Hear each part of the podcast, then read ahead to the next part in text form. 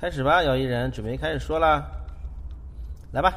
八百标兵半百坡，炮兵并排北边跑，炮兵怕把标兵碰，标兵怕碰炮兵炮。嗯，炮炮兵排排攻打八面坡，嗯。嘿嘿嘿嘿，灭敌。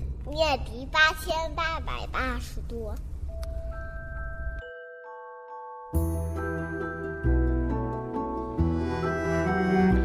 嗨，各位听众，大家好，欢迎回到我们的网络电台时差四小时，调频二三七六二零兆赫。现在呢，继续由我你们的海克特大人为您播讲第二期节目。昨天的节目播出以后呢，陆续收到很多这个热心听众的热烈追捧（括号批评括号）。有人说：“哎呀，原来你还叫海磕头啊！”我去，我叫海克特好吗？你的这个英语是这个保洁大妈教的吗？还有人说：“哎呦。”你要不说，真听不出来是你，我还当是李亚鹏呢。这个不好意思啊，我就当你是在这个表扬我了。我是觉得呢，保留一点点家乡的味道呢，正好说明我这个人不忘本。当然，我也可以用这个 TVB 腔这个播音，没问题啊。啊，某某的呀，那做人呢，最要紧的是要开心。或者说啊，我这两天呢，这个头疼的好像裂开似的。啊，你不说好要给我煲鸡汤的吗？哎。这还有朋友笑话我说：“你这个口头禅是不是太多了？这个那个，这个那个的，太不专业了。”这个呢，这个请各位这个听众多多包涵。允许我第一次当主播，这个难免有点小激动啊。还有人问我那个这个瑞文主播睡醒了没有？这个这个他他好像今天又去早睡了，所以现在还是我一个人。这个还有这个法国的彬彬大人呢，也跟我交流了一下这个一起做一期节目的想法，就让这个世界没有时差。这个呢，也是让我非常开心和期待的事儿，啊，好了，不管那么多了，今天这个节目照旧，趁热打铁嘛。今天的这个工作呢，说实在的，真是有点忙，呃，这个光是这个安全检查，我好像就查了两个多小时，反正确实挺累，然后也没有时间准备这背景音乐、节目话题什么的。本来脑子里想的还挺好的，这个每天想一个话题什么的，但是没有时间，这个一天忙忙碌碌就过来了。本来想着要不就算了，这个。这个整理一下我这工具，整理一下这个录音笔，早早就洗洗睡呗。后来呢，我发现了这个录音笔里有一小段啊，跟我女儿这个录音，就是今天这个节目一开始我放的那一段片头。就我听这一段呢，突然让我一下就还挺感动的。让我想起来啊，这个今年这个圣诞节前啊，我去邮局，正好呢就给我女儿写了一封那个明信片。当时呢，我不知道该写什么，因为那个时间也紧，旁边那邮局的马上就关门了，但四点钟。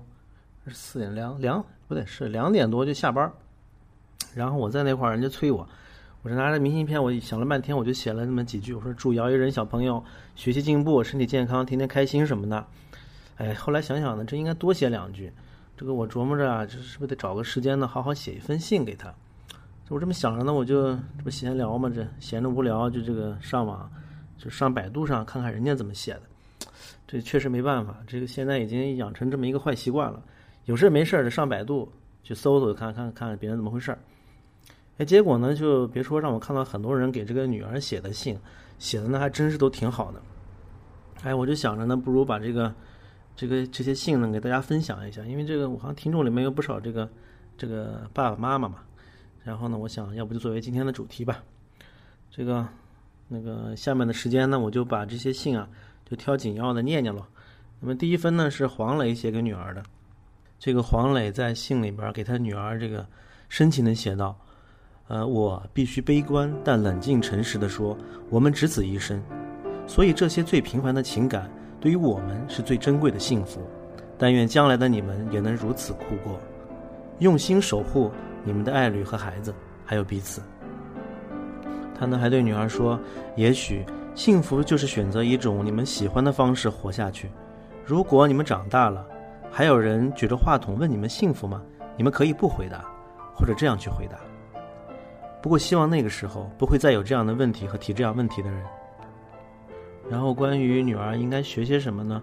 黄磊在信里面这么告诉他的女儿：，呃，究竟需要学什么？究竟需要会什么？对于你们的期许是什么样的？我并不是很明确。一想到你们已经长大，将要独立和远行，我就有心有不甘。常常自私的想。你们不长大，我们不衰老，可这怎么可能？你们注定要成长，无论练不练琴，上不上学，不可逆转，并且也终将会老去，一如我们。既然时光留不住，不可逆，我们学会什么也都不那么重要了。请谅解我的无趣与悲观，虽然这是一种诚实，要学会诚实。如果一定要让我们为你们选择会什么的话，诚实算是第一个吧。我说的诚实，可能不仅仅是要你们讲实话，不撒谎。坦白讲，在每个人的成长中，或多或少会有谎言相伴。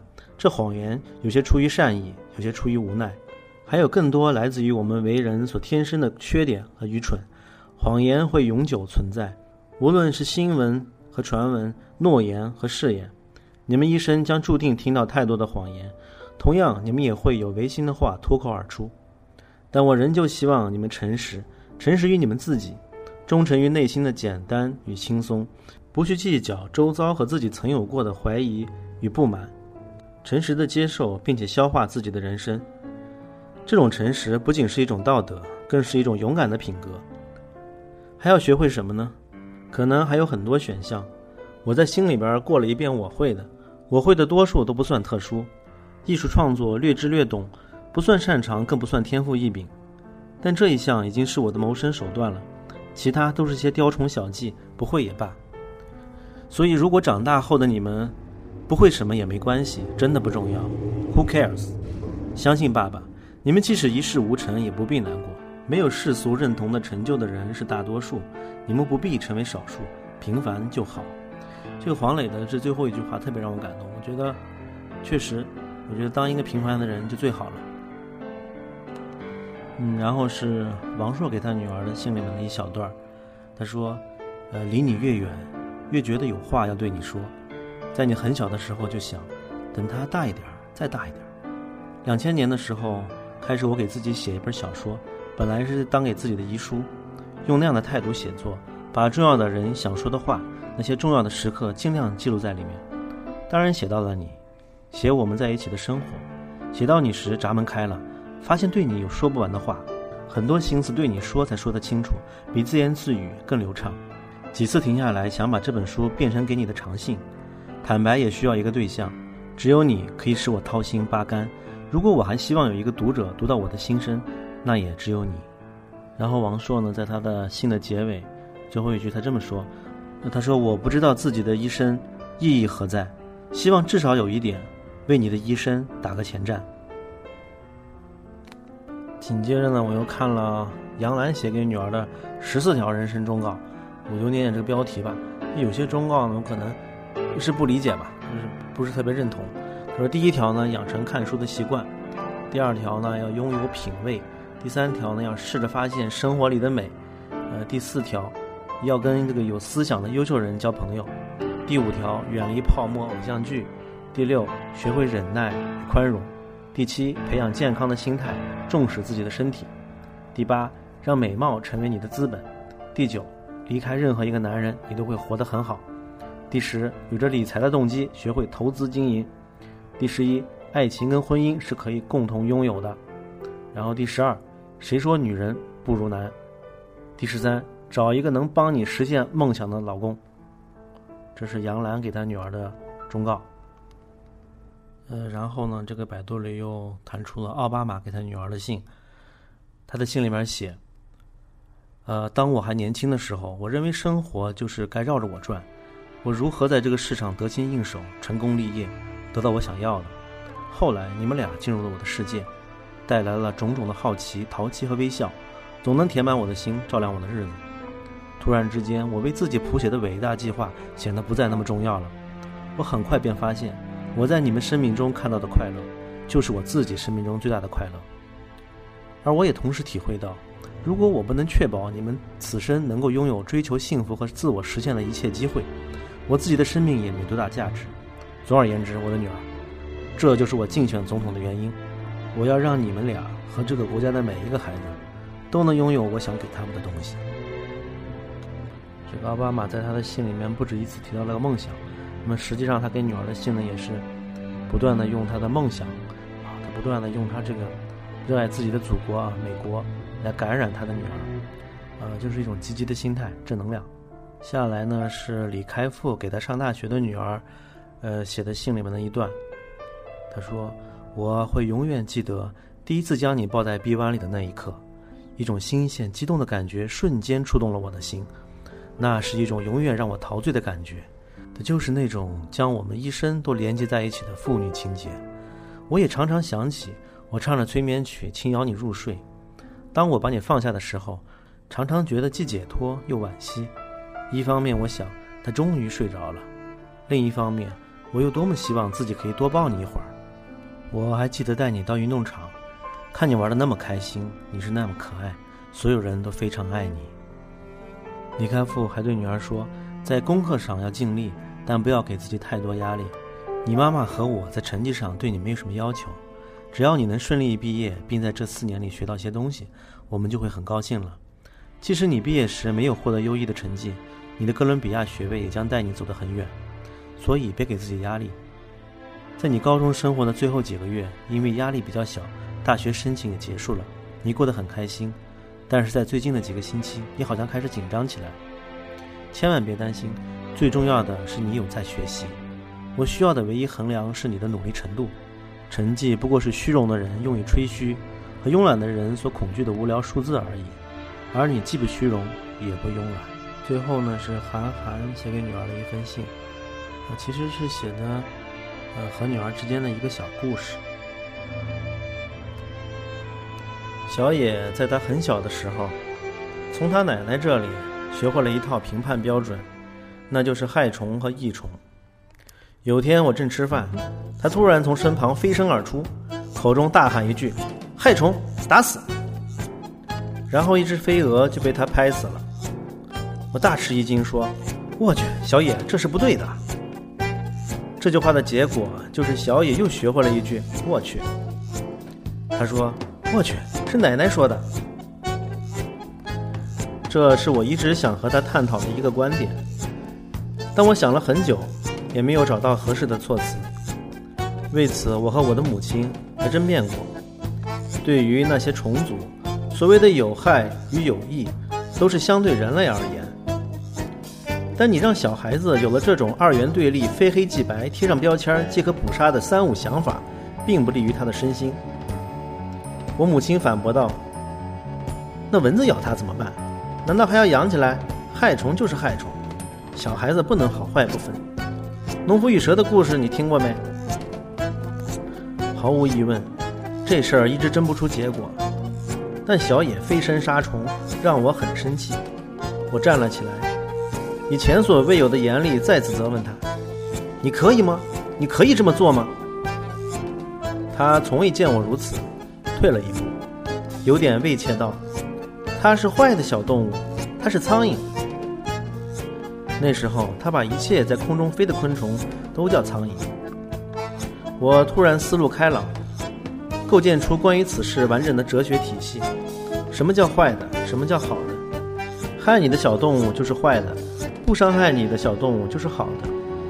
这个飞飞的小动物伤害你了吗？你不可以伤害它们。如果它们没有伤害你，知道了吗？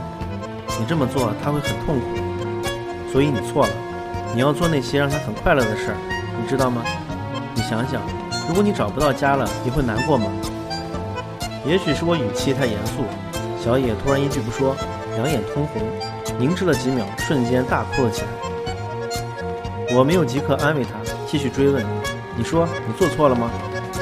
小野已经哭得没法说一句完整的句子，但抽泣之中，他还是断断续续说：“我错了。”我上前抚了抚他的脑袋，语气缓和道：“那你现在要做什么呢？”小野哭着走到那只飞蛾那里，蹲下身子说：“对不起，你很痛苦。”看着他好几滴眼泪都落到地板上，我心疼不已。更怕他为此反而留下更大的心理创伤，便心生一计，说：“别哭了，我们一起帮助他好吗？”小野噙着泪水道：“好。”我把飞蛾捡起，带上了小铲子，牵上小野到了一片土地。我挖了一个小坑，让小野把飞蛾扔了进去，顺便告诉他：“这是飞蛾，不是苍蝇。”我教小野把土盖上以后说。这只飞蛾以前是个动物，现在它死了，我们把它埋了起来，它就会变成一朵花，变成另外一种生命，就不会再痛苦了。小野，你快去拿你的小水壶来，我们要浇水了。小野飞奔入屋，我瞬间起身，跑到十几米外摘了一朵花，折返回去，把花插在刚才埋飞蛾的地方。完成这个动作，小野正好提着水壶从屋里走出来。他走到那朵花前，惊讶的说不出话。我说：“你看，就在刚才，它变成了一朵花，长了出来，说明他已经原谅你了。”小野破涕为笑，依偎到我的怀里，说：“他这么快就有了花？”我亲了他一口，说：“是啊，我们又是他的好朋友了。他很快长了出来，说明他很快乐。”小野开心的笑了。我说：“别难过了，小野。”那只飞蛾变成了花，现在它像我们一样快乐。夕阳洒下，我抱起它，走向远方。我想，所谓教育，也许就是这样：爱与耐心，加上孩子能明白的方式。这世界不是那么好，也不是那么坏，但这世界上的很多东西不能只用好或者坏来形容。初秋已经开始吹起凉风，但此情此景能温暖一切。他轻轻贴到我耳边，说：“嗯，爸爸，那我们再去打一只飞蛾吧。”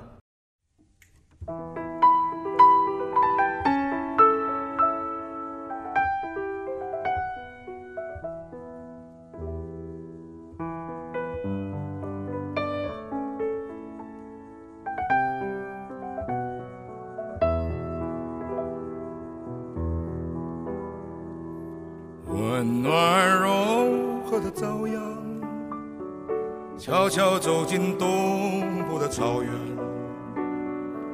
山人好梦，草原静静等着那早来到的牧童。终日吃足，腰系弯刀，牛背上的小孩倚在牛背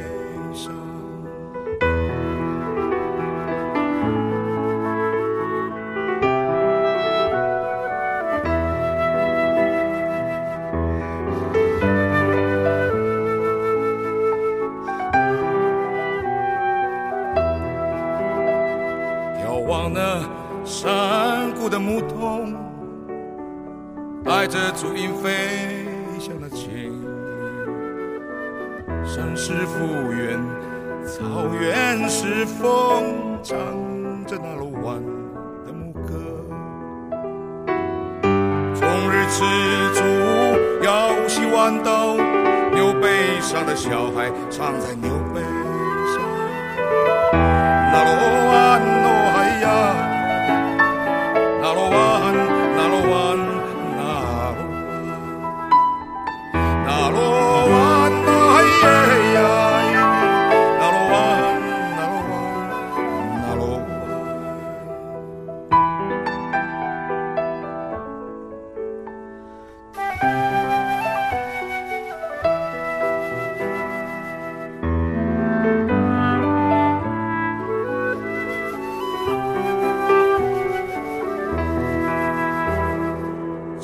那牛背上的牧童，跟着北风飞向迢遥，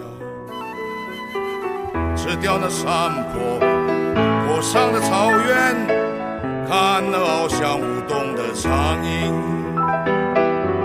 终日吃足，腰系豌豆，牛背上的小孩仍在牛背上吗？终日吃足，腰系豌豆，牛背上的小孩仍在牛背上吗？牛背上的小孩仍在牛背上。